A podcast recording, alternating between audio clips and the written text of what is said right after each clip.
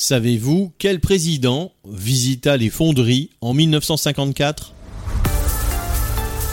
Bonjour, je suis Jean-Marie Russe. Voici le Savez-vous, un podcast de l'Est républicain. Ce fut une visite éclair, comme le relate Le Monde du 16 octobre 1954, qui lui valut d'avoir une rue de Pont-à-Mousson à son nom, permettant ainsi de se souvenir de la venue présidentielle. René Coty, fraîchement installé président de 1954 à 1959 sous la Ve République, arriva en train à Nancy le vendredi soir, vint le lendemain après-midi dans la cité sidérurgique avant de repartir pour la capitale. À Pont-à-Mousson, M. Coty visita les fonderies, alors présidées par André Grandpierre.